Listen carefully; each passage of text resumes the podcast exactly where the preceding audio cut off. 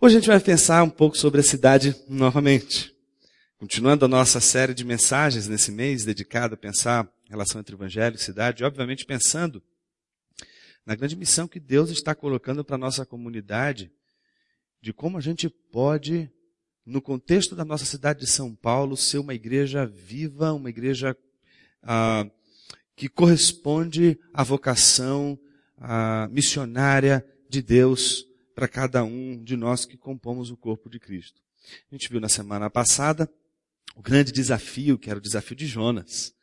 Hoje, a gente vai ver o desafio de evangelizar ou de ser uma igreja para a cidade a partir de Atos, capítulo de número 17. Eu queria convidar você a abrir sua Bíblia em Atos, capítulo 17. Nós vamos ler o versículo de número 16. Diz assim: Enquanto esperava por eles, quem eram esses eles? Silas e Timóteo, tal como está no versículo de número, registrado no versículo de número 15. Então, enquanto Paulo esperava por Silas e Timóteo, em Atenas, Paulo ficou profundamente indignado ao ver que a cidade estava cheia de ídolos. Vamos repetir? Enquanto esperava por eles em Atenas, Paulo ficou profundamente indignado ao ver que a cidade estava cheia de ídolos. Pai querido, fala o nosso coração com a tua palavra mais uma vez. Desvenda nossos olhos para enxergarmos aquilo que a tua palavra quer mostrar para a nossa vida, no nosso dia a dia. Alcança-nos em nossa, nossa prática, em nossa fé, ao ponto de fé e prática serem ah, semelhantes à fé e à prática que a tua palavra tanto nos mostra, nos direciona. Que ela seja o paradigma, a direção da nossa vida de fato. Assim nós oramos, agradecidos pela presença do teu Santo Espírito nesse lugar. Amém. Atenas. Para nós ocidentais, Atenas representa muita coisa. A nossa maneira de pensar, a nossa maneira de enxergar o mundo não seria possível sem Atenas. Aliás, o regime que vivemos em nosso país, um Estado democrático de direito, não seria possível se não fosse Atenas. Atenas é o lugar de origem da democracia. Foi em Atenas que surgiu o fenômeno da polis, a chamada cidade grega, aquela cidade que já não mais era construída e pensada a partir ou da figura central do herói, do guerreiro. Já assistiram? Se não assistiram ou leram sobre ah, as, as batalhas, principalmente a batalha de Troia, é? sabe como a figura do herói, Aquiles, por exemplo, a figura, o que ele mais busca é fazer um, realizar um grande feito, para que através desse grande feito ele seja notado na cidade, e quem é notado na cidade por um grande feito, exerce poder sobre a cidade, inclusive o poder de decidir se vamos guerrear ou não. Então a figura do herói era muito poderosa, mas depois, a Grécia também enfrentou a figura dos aedos, ou a figura dos poetas gregos, que não devem ser confundidos com os nossos poetas. Por isso que, geralmente, nos estudos helenistas, se faz a menção a esses poetas antigos, não como os nossos poetas, mas os aedos, que eram não só, sacer, não só poetas, porque escreviam sobre a história não é? Ah, de sua civilização, mas também porque eram considerados como sacerdotes, como voz de Deus. Os poetas ou os aedos, eles consultavam as musas, não é? Daí a ideia do poeta se inspirar numa musa, mas na verdade a musa do poeta grego eram agentes é, divinos que revelavam aos poetas tudo o que aconteceu no passado. Por exemplo, um dos poetas mais importantes da Grécia Antiga é Homero. E toda a obra de Homero que chega até nós, ela conta a história de momentos e de épocas que Homero jamais poderia ter presenciado. E ele, então quando ele vai contar a história para as crianças, os, os, os, os gregos, né? ele vai contar a partir de um fundamento na revelação que ele teve das musas. Então essa revelação que as musas lhes deram, né? Sobre as origens do universo, não é? Contando aqueles mitos todos que a gente conhece da Grécia Antiga, é fundamentada numa, numa, numa maneira de pensar religiosa. E isso foi muito importante para que surgisse a primeira polis grega, a polis democrática, porque até então era a figura do herói. A figura do herói era o seguinte, era a força bruta. Quem for mais forte vai decidir aqui os, os, rumos da cidade. Quando chega o poeta ou o sacerdote, a coisa é mais ou menos assim. Está uma discussão se vai guerrear ou não vai guerrear. Chega o poeta e diz assim, olha, Deus falou comigo. E aí, meu amigo, quando Deus fala, né, aí todo mundo fica esperando. Se Deus falou, vamos ouvir o que, que Deus falou. E por conta disso, esse tipo de atitude era era uma atitude que controlava as decisões das cidades gregas, do contexto da Grécia Antiga. Então, o poeta sempre recorria a Deus para dizer, não, não vai para essa batalha, porque as divindades estão dizendo que a gente vai perder essa batalha. Então todo mundo, na hora da discussão, cedia aos argumentos religiosos, ou mitológicos, ou míticos destes aedos. A polis surge quando nem mais o argumento religioso, nem mais o argumento da violência vai, vai manter as decisões a poli surge quando os caras começam a pensar, a dialogar, e agora as nossas decisões vão ser tomadas quando a gente estiver diante dos melhores argumentos. Os melhores argumentos é, são aqueles que vão, e que vai conquistar a maioria, são aqueles que vão decidir os rumos da cidade. E daí surgem aqueles filósofos impressionantes que marcaram a história do Ocidente, como Sócrates, Platão. A primeira forma de pensamento semelhante ao que a gente chama hoje de universidade, vamos dizer assim. Talvez seja a Academia de Platão. Ele chegou a fundar uma academia, um, um, centro de estudo sobre todas as coisas, a explicação sobre todas as coisas, universo, natureza, ciência, matemática. Aliás, o próprio Platão dizia que para entrar na academia você precisava primeiro é, é, estudar matemática. O requisito era a matemática para poder estudar as demais ciências. Então a Grécia começou a crescer no preparo de seus, de seus é, governantes, de seus políticos, porque a argumentação é a coisa mais importante. E aí o povo passa a ter um crescimento do ponto de vista intelectual incrível. Não só do ponto de vista intelectual, a Grécia não deu só Sócrates, a Grécia não deu só Platão, a Grécia deu para a humanidade, Atenas em especial, deu para a humanidade Aristófanes, deu para a humanidade Eurípides, deu para a humanidade um daqueles que foi considerado o maior escultor da Grécia Antiga, que foi Fídias. Então, Atenas em especial é uma cidade que fez muito pela história do Ocidente. E o glamour dessa cidade permeia até hoje, quando qualquer pessoa visita a Atenas, embora se assuste com o estado político-econômico da Grécia, percebe o quanto não é, de valor tem ali por conta exatamente do seu passado, talvez não do seu presente.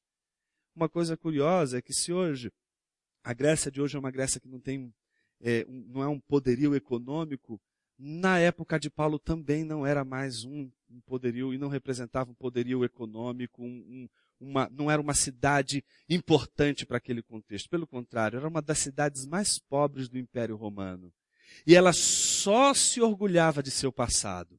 Só se orgulhava de ser a cidade grega que mais continha templos e que mais é, re, é, reverenciava a sabedoria, o pensamento, a inteligência e coisas do gênero.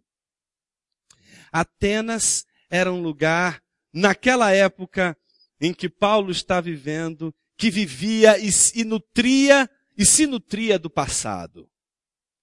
Eles viviam dizendo, um dos ditos daquele contexto, daquela época, mais famoso é que, puxa vida, os romanos tomaram nossas mulheres, tomaram nossos escravos e tomaram também nossas terras. Mas nós temos o passado a nosso favor. Nós dominamos a mente do romano pensar. Porque o romano não pensaria se não fosse Sócrates, Platão, eles começavam a falar das suas glórias do passado, daquilo que eles realizaram de tão profundo de tão marcante no passado. Paulo está nessa cidade.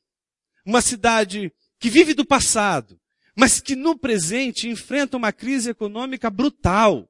Uma cidade que no passado fez tanto e fez com que todas as, as cidades ao redor se curvassem diante dela, mas que agora estava numa situação extremamente miserável, mas ao mesmo tempo em que era uma cidade que representava toda a intelectualidade, a arte, a cultura ocidental na sua quinta potência, era uma cidade repleta de templos e de pessoas também miseráveis e de pessoas absolutamente é, é, é, dedicadas a um pensamento extremamente sincrético, um pensamento religioso exacerbado, uma coisa absurda. Paulo não foi plantar uma igreja em Atenas. Essa é a primeira coisa que tem que chamar a nossa atenção. Ele não chega para Atenas porque ele tinha o objetivo de pregar em Atenas. Paulo não, Atenas não fazia parte das cidades que Paulo queria alcançar. Isso a gente descobre quando a gente lê o versículo 16. O texto diz que ele, enquanto estava, esperava por eles em Atenas. Paulo só está esperando Silas e, Atenas, e, e, e Timóteo em Atenas, para dali eles juntos irem para outra cidade, porque o objetivo não era Atenas. Então Paulo só está fazendo um, um, um, um tempo ali. Ele está por um tempo esperando Silas e Timóteo chegarem. Então é um contexto em que Paulo está de passagem por Atenas. Paulo, como a gente sabe, não é um judeu é, é, é, é, simplista. A sua formação é uma formação que deu para ele, obviamente, um conhecimento não só sobre Atenas, mas sobre a glória de Atenas, sobre os seus principais pensadores, os seus poetas, os seus sacerdotes, a sua história. Paulo conhecia muito, mas muito bem essa história. E para Paulo estar em Atenas, não porque era Atenas, era fazia parte do seu itinerário missionário, mas ele estava ali de passagem. Mas isso não significa que Paulo não conhecia muito bem essa cidade, conhecia. Mas mesmo conhecendo essa cidade, ele se assombra com o que ele vê naquela cidade. E é sobre isso que eu queria falar com vocês nessa manhã. Duas palavrinhas importantes nesse versículo que a gente acabou de ler versículo 16. Enquanto ele esperava por Atenas, Paulo ficou profundamente indignado ao ver a cidade cheia de ídolos. Qual foi as duas situações que Paulo apresentou nessa cidade? Em primeiro lugar, ver a cidade e constatar que ela, cheia, que ela está cheia de ídolos. Segundo, não só ver e constatar que essa cidade está cheia de ídolos, mas ao um tempo, ao mesmo tempo em que ele vê e constata que a cidade está cheia de ídolos, a Bíblia diz que Paulo ficou profundamente inquieto. São duas coisas que acontecem nesse versículo 16 e eu queria me dedicar com você, com vocês a pensar exatamente essas duas coisas. A primeira palavrinha é a palavrinha teorel, que não é ver simplesmente de observar assim fortuitamente. Paulo está ali esperando Silas e Timóteo Paulo, a gente já sabe que conhece Atenas, sabe da glória do passado de Atenas e também sabe que a situação econômica de Atenas no cenário romano é muito ruim, é muito complicado. Mas ainda, Paulo também sabe que em Atenas é o lugar que mais tem templos na Grécia Antiga. Entretanto, mesmo assim, Paulo se assombra ao ver que a cidade está cheia de ídolos. Porque ele não simplesmente observou.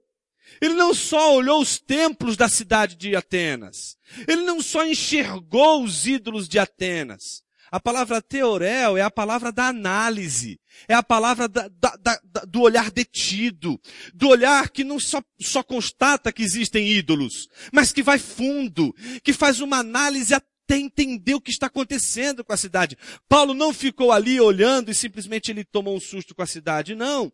Foi analisando a cidade e analisando detidamente a cidade de Atenas que ele percebeu que ela estava cheia de ídolos. Então me parece que a primeira situação que se impõe a, a, a Paulo não é um olhar de relance para a cidade não é um olhar que simplesmente vê as coisas na cidade, que vê as coisas sendo construídas, vê as coisas sendo destruídas e simplesmente constata que a cidade está indo mal nessa, nesse contexto, mas está indo bem nesse outro contexto. Não! O que o texto está dizendo é que Paulo deteve o seu olhar e analisou Atenas. Segunda informação importante dessa análise Ele analisa uma cidade que não fazia parte do seu itinerário, não fazia parte da sua estratégia missionária. Ele poderia simplesmente tirar do campo de visão dele, isso aqui não é prioridade, que é isso que a gente faz quando a gente organiza um, ou faz um plano estratégico. A gente estabelece um plano para a gente ter prioridades, para a gente dizer, olha, isso aqui é importante, isso aqui não é importante. Jesus fez isso. Um dos momentos em que Jesus estava de passagem numa cidade, um cego chegou lá de nascença e quis chamar a atenção de Jesus, gritando por ele, Jesus, filho de Davi. E os discípulos estão olhando o planejamento estratégico de Jesus diz, olha, filhinho, aqui Jesus está de passagem, não tem nenhum objetivo aqui nessa cidade. Mas o que a gente vê naquele texto é que Jesus parou, é, quebrou o protocolo de sua agenda e foi atender aquele cego de nascença. Me parece que esse é o coração de Paulo diante de Atenas. Atenas não faz parte do seu projeto de vida, de missão. Mas ao analisar aquela cidade, parece que tudo muda. Tudo muda para Paulo. Mas para isso acontecer, ele não precisava só enxergar Atenas.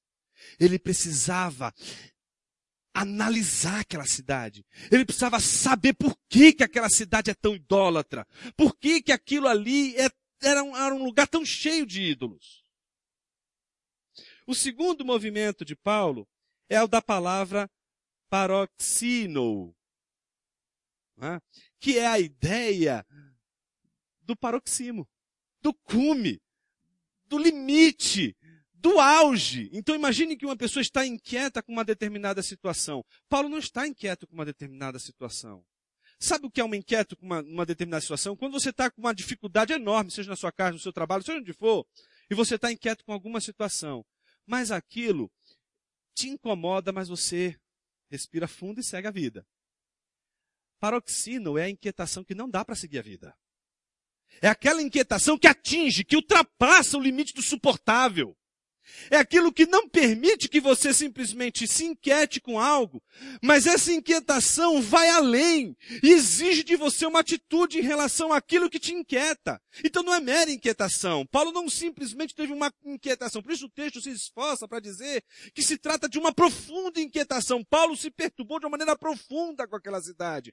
Porque a inquietação de Paulo não é que ele olhou alguma coisa que era ruim na cidade. Não. Ele descobriu, ao analisar aquela cidade, que havia no núcleo daquela cidade motivos suficientes para inquietá-lo, ao ponto dele ir ao paroxismo, ao ponto dele ir ao auge, ao ponto dele extrapolar o limite do suportável. A grande pergunta é, o que faz Paulo, depois dessa análise, depois de enxergar a cidade de Atenas e ver a cidade de Atenas cheia de ídolos, ao mesmo tempo sofrer essa inquietação que extrapola os limites do suportável? É essa, esses dois sentimentos. O sentimento que leva a gente a analisar a cidade e o sentimento que leva a gente a se inquietar com a cidade, não aquela inquietação que faz a gente olhar, é, a nossa cidade está muito ruim, mas a gente no dia seguinte continua a nossa vida. Mas aquela inquietação que faz a gente se mexer, que faz uma igreja se mexer, que faz uma igreja não somente analisar uma cidade e dizer, muito bem, isso aqui está um problema, isso aqui é outro problema, isso aqui é outro problema, mas que leva a uma inquietação, que faz com que a igreja não apenas se inquiete, mas que faz essa inquietação extrapolar os limites do suportável. E quando a gente não suporta essa inquietação, a gente age, a gente faz, a gente proclama, a gente, a gente reage à situação. E foi isso que aconteceu. Ao ver a cidade e ao mesmo tempo se inquietar desta forma com relação àquilo que ele tinha visto, a Bíblia diz no versículo 17, por isso, discutia na sinagoga, e a palavra discutir aqui é uma palavra interessante, é a palavra que Platão usava para os diálogos que ele escreveu que Sócrates travava com seus oponentes. É a ideia do diálogo que vai até chegar ao conhecimento de algo que transforma a vida de alguém. Então é interessante, porque ele faz isso na sinagoga, parte da estratégia de Paulo era essa. Então, sempre que ele vai para uma, para a estratégia dele é procurar uma sinagoga numa cidade, e geralmente no sábado ele vai fazer as suas, as suas exposições nessa, nessa sinagoga. Mas em Atenas ele não só vai à sinagoga para atingir não só os judeus que estão ali, mas os gregos que temem a Deus. Mas o texto de versículo 17 diz que ele também vai até a praça principal. Aqui a praça principal, no próprio texto do Novo Testamento, é, aparece a palavrinha ágora. Essa palavrinha é muito importante porque a polis, ou a cidade grega, ela surge exatamente dos embates, dos diálogos, das conversas, dos debates, antes de ter a votação, é? que acontece exatamente na ágora, no centro, na praça principal. É ali que eles discutem, é ali que eles travam as ideias. Quantas e quantas vezes a gente lê os diálogos de Platão e vê Sócrates dialogando com todas as pessoas, e as pessoas com quem ele dialoga, todas elas estão com ele nessa ágora, numa praça praça, numa praça que é a principal, onde ali as pessoas se reúnem para discutir ideias. Talvez hoje esse lugar seja a universidade. Mas enfim, era um lugar onde as pessoas travavam os diversos temas e os diversos debates que, que antagonizavam e que também perturbavam a cidade. Então a gente vê um Paulo que vai depois de ver a situação de Atenas e se inquietar até o, o, o, o, auge do suportável, ele vai então agir, vai de encontro a essa cultura e vai dialogar com essa cultura. E ele está sozinho. Ele está esperando Silas e Timóteo. Enquanto Silas e Timóteo não vêm, vamos fazer uma, uma, uma evangelização aqui em Atenas. Atenas não fazia parte do plano de Paulo mas fazia parte, sem dúvida, do plano de Deus. Naturalmente você deve estar perguntando, Jonas, o que isso tem a ver com a nossa igreja? Tem tudo a ver. Porque eu queria exatamente nesses 20 minutos ou 15 minutos que a gente tem ainda para pensar no nosso sermão de hoje, refletir sobre essas duas atitudes que devem ser a atitude de nossa igreja. Que deve ser a minha atitude, que deve ser a sua atitude esse teorel e esse paroxino que Paulo vivenciou quando esteve com Atenas é aquilo que a gente tem que ter com a nossa cidade de São Paulo. Então a primeira coisa que a gente deveria aprender desse texto com Paulo, assim como Paulo não só viu o que estava acontecendo na cidade, não só observava o que estava acontecendo, lia o jornal e ponto. Não, mas ele analisou Atenas. Assim é a nossa igreja. Nossa igreja precisa analisar essa cidade. Nossa igreja precisa enxergar a São Paulo que a gente vive, mas não é simplesmente ver São Paulo passar diante da gente. É simplesmente aprofundar nosso olhar sobre essa cidade, aprofundar nossa visão sobre essa cidade, e além nessa visão dessa cidade. E eu acho que se a gente fizer isso, vai acontecer aquilo que John Stott diz ao comentar essa passagem. Veja o que ele diz. Os ídolos não estão limitados às sociedades primitivas. Existem muitos ídolos sofisticados em nossas grandes cidades. Será que já fomos perturbados pelas cidades idólatras do nosso mundo atual?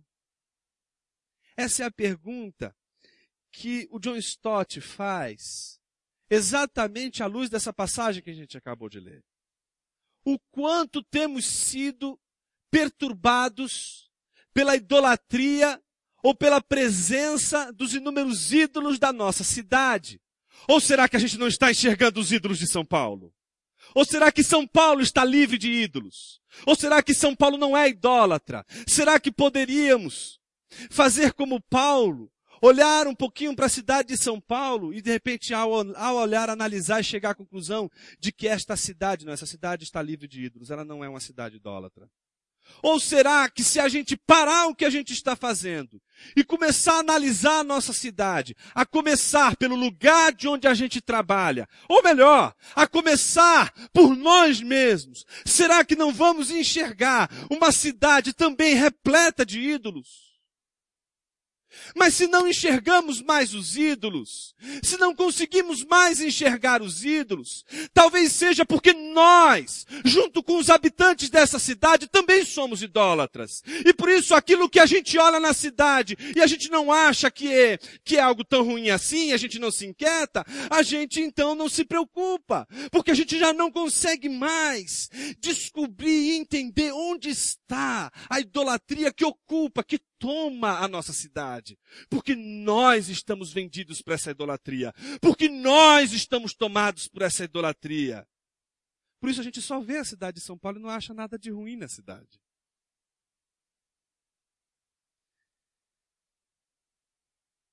Seria necessário a gente olhar para a nossa cidade como Paulo olhou para Atenas. E para isso a gente precisa analisar mais profundamente a nossa cidade. Pensando em nossa cidade como uma grande cidade, como uma grande metrópole, e uma metrópole global, que é muito parecida com Nova York, com Londres, com Berlim, tá certo? Ela existe e é afetada por um fenômeno que os estudiosos chamam de niilismo. Jonas, o que, que é niilismo? A palavra nihil significa nada. O niilismo é o movimento social e cultural de pessoas que não acreditam que exista um fundamento último para a sua existência. Então o niilismo é algo que ocupa a maior parte da cidade e da vida das pessoas. Não só de pessoas que não frequentam a igreja, mas as pessoas que também frequentam a igreja. Por quê? A palavra niilismo, ela já existia muito tempo antes desse filósofo chamado Nietzsche, Friedrich Nietzsche que disse que Deus está morto. Né? Essa é uma das frases que Nietzsche diz. Né? E que ah, muita gente, quando olha, diz assim, puxa, Nietzsche matou Deus. Não, não, não Nietzsche não matou Deus. Né? O que o Nietzsche está dizendo é o seguinte. Ele diz exatamente assim. Deus está morto. Nós o matamos. Porque ele está chamando a atenção para a civilização do seu tempo, para o seu universo, e dizer o seguinte, as pessoas não mais acreditam em Deus.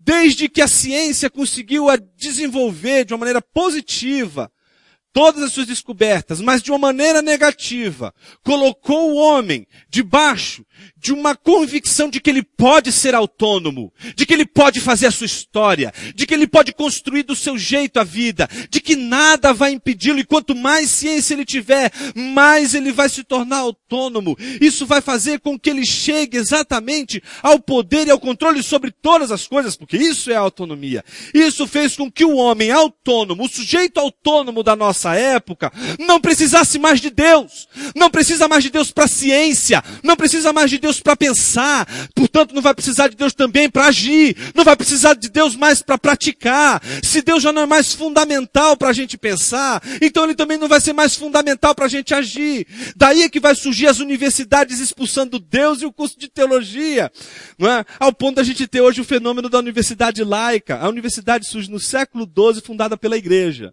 Mas nos nossos sé, no nosso presente século, as universidades surgem divorciadas da igreja que foi o seu nascedouro. A maior obra que a igreja fez na modernidade para o conhecimento não foi outra coisa senão a universidade. Mas hoje a gente vê o fenômeno das universidades laicas. E aí, universidade laica é universidade antirreligiosa, anti-teologia. Então você pode fazer muito bem um trabalho, como eu fiz na USP, sobre Tomás de Aquino. Mas você não pode, não pode ser um trabalho teológico, porque você está numa universidade laica.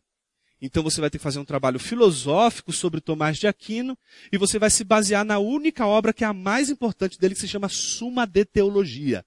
Mas você não pode falar sobre teologia.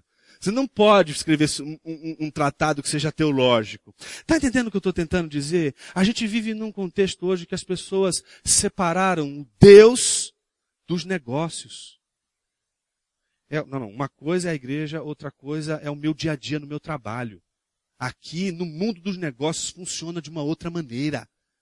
Não temos Deus no trabalho, não temos Deus na educação dos nossos filhos, não temos Deus na questão da ciência. Não tem, Deus está expulso do nosso dia a dia. Mas, meus irmãos, não é possível expulsarmos Deus e não colocarmos um outro Deus no lugar. Esse é o problema. O niilismo, ele tira Deus da jogada, mas coloca sempre um outro Deus no lugar. Só que quem coloca esse Deus somos nós. Nós escolhemos esse Deus. E aí você deve estar perguntando, mas Jonas, você falou também que o niilismo não só afeta as pessoas que estão fora, mas também as pessoas que estão dentro da igreja. Veja a quantidade de igrejas niilistas que a gente tem hoje. Nossa, Jonas, como assim igrejas niilistas? Sim. Um sujeito que vai na igreja, por exemplo, não, eu vou lá porque o pastor falou que se eu for lá, eu vou conseguir tirar minha empresa do buraco, do vermelho e vou ser próspero. Ele acredita que a única maneira de ele ser feliz é assim. E ele vai na igreja e vai buscar Deus não porque Deus é o motivo e a razão da sua felicidade, mas porque Deus é um meio para ele ser feliz. Deus é usado para ele se curvar diante do maior Deus de sua vida, que não é Deus. Os estudiosos dizem que os três principais deuses das sociedades nihilistas, e São Paulo está dentro dessa sociedade, é o poder, o sexo e o dinheiro. Veja como, se você pa, para um pouquinho o que você está fazendo, analisa as pessoas à sua volta, analisa o teu lugar de trabalho, analisa o teu contexto, analisa o teu entorno, analisa a nossa cidade, analisa o nosso país. Veja quantas e quantas pessoas escravas de poder, dinheiro e sexo. Mas se a gente já não consegue se escandalizar mais com as pessoas que vivem fanáticas por poder, dinheiro e sexo, é porque nós já deixamos de acreditar em Deus faz tempo e somos fanáticos também por poder, dinheiro e sexo. A nossa grande dificuldade hoje de enxergar a cidade de São Paulo é justamente, se deve justamente porque talvez a gente se pareça mais com ela do que com o reino de Deus. Do que ta, talvez a nossa maneira de enxergar o mundo à nossa volta seja muito mais semelhante à cidade do que semelhante a Jesus. Eu fico vendo hoje, é? me parece que o que mais a gente precisa hoje é de uma, de pregar o evangelho novamente dentro da igreja. Não é nem mais fora somente, mas é dentro da igreja. Fazer como Paulo fez. Paulo não só pregou na ágora. Paulo pregou na sinagoga. A sinagoga também precisa do evangelho. As nossas igrejas evangélicas precisam de evangelho. Nossos pastores precisam se converter novamente para o evangelho. Nossa classe pastoral está vendida para o poder, para o sexo e para o dinheiro. Nossa classe se preocupa com as coisas mais absurdas que, que, os, que, que, que os idólatras das nossas cidades dão a sua vida para ter.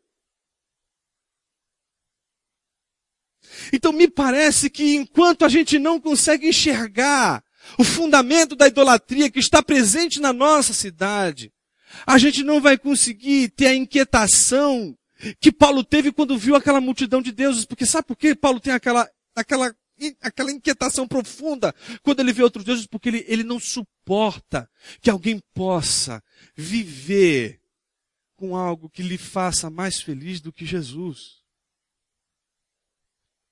É a paixão pela glória de Deus que move Paulo.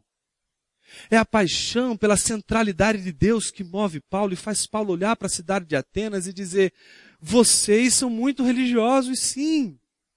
Mas a religião de vocês ela não consegue tocar aquele único Deus que é digno de todo louvor, de toda honra e é o único que merece e deve e devemos prestar nosso culto.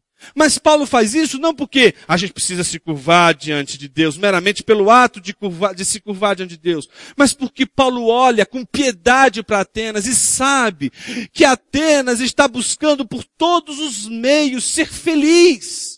Um ídolo é sempre uma promessa de felicidade. Uma pessoa não quer poder, o poder babélico, o poder a qualquer preço, à toa, simplesmente porque ela um dia eu acordei e quis, quis, quis chegar ao poder. Não! As pessoas querem poder porque elas acreditam que o poder vai fazê-las felizes. Porque o, o ídolo tem uma, carrega em si uma promessa de felicidade.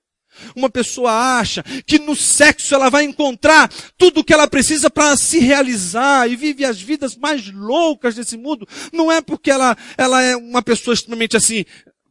Não. É porque ela olha para o sexo e acredita que o sexo é a promessa da felicidade, por isso ela não consegue ficar e parar com uma pessoa na vida. Ela não consegue, não consegue se, se centrar, porque tudo na vida dela gira em torno dela mesma. Então, o poder é para que ela seja feliz, o sexo é para que ela seja feliz e o dinheiro é simplesmente para que ela seja feliz. A gente já não, o ídolo faz com que tudo gire ao nosso redor. Então me parece que, enquanto a gente não olhar para a nossa cidade de São Paulo, como Paulo olhou, a gente não vai ter aquela inquietação profunda que faz a gente evangelizar nossa cidade. Por que, que a gente não evangeliza mais? Por que, que nossas igrejas estão tão preocupadas em ser a igreja do momento e alimentar o rodízio de membros insatisfeitos com suas igrejas. Ah, ali não tem isso. Ah, lá não tem aquilo, então eu mudei. É o mesmo sistema do casamento hoje. Ah, fulano estava tava bem, estava legal, rolou uma química no início, mas depois ih, estressou, não quero mais, agora estou em outra, quero outro cara na minha vida. Esse pensamento líquido, esse pensamento ligeiro, esse pensamento fugaz, é prova de que estamos mergulhados numa cidade repleta de ídolos.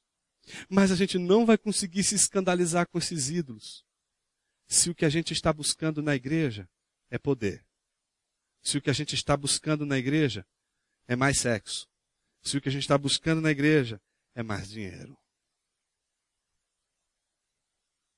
o que a gente mais tem que buscar na igreja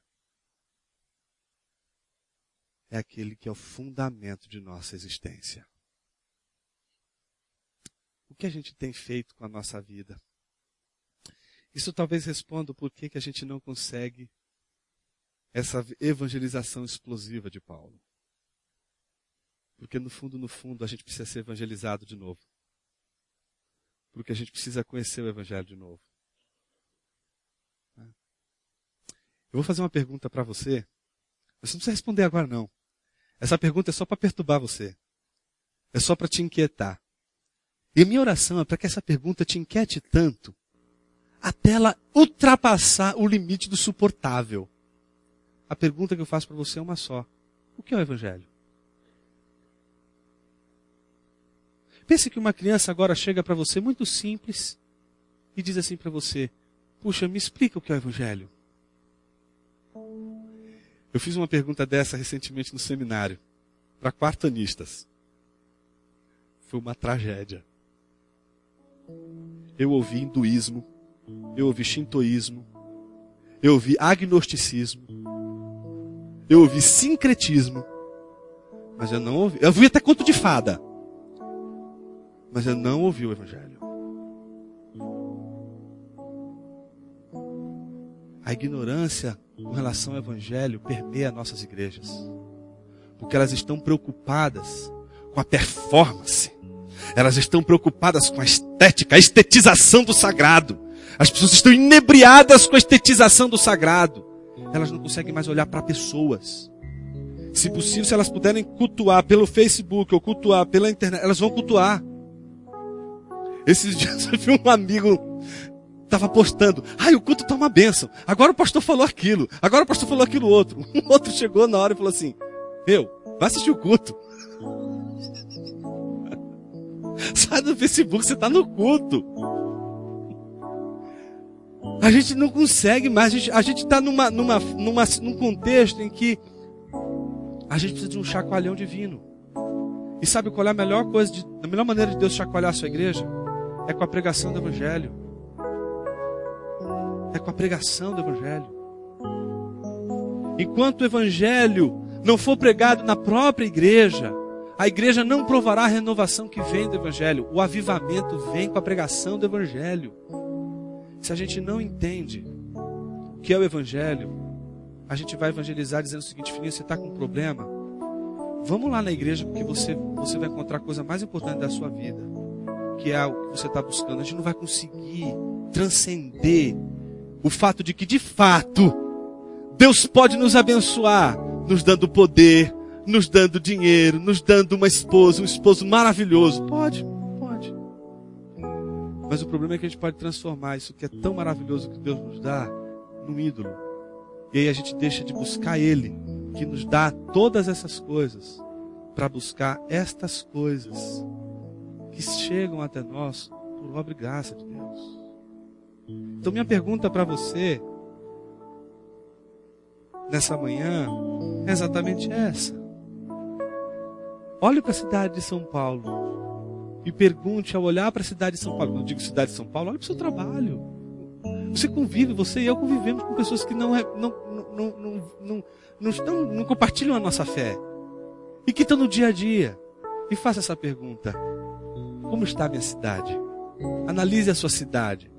Talvez você chegue à conclusão de Paulo, de que ela está repleta de ídolos.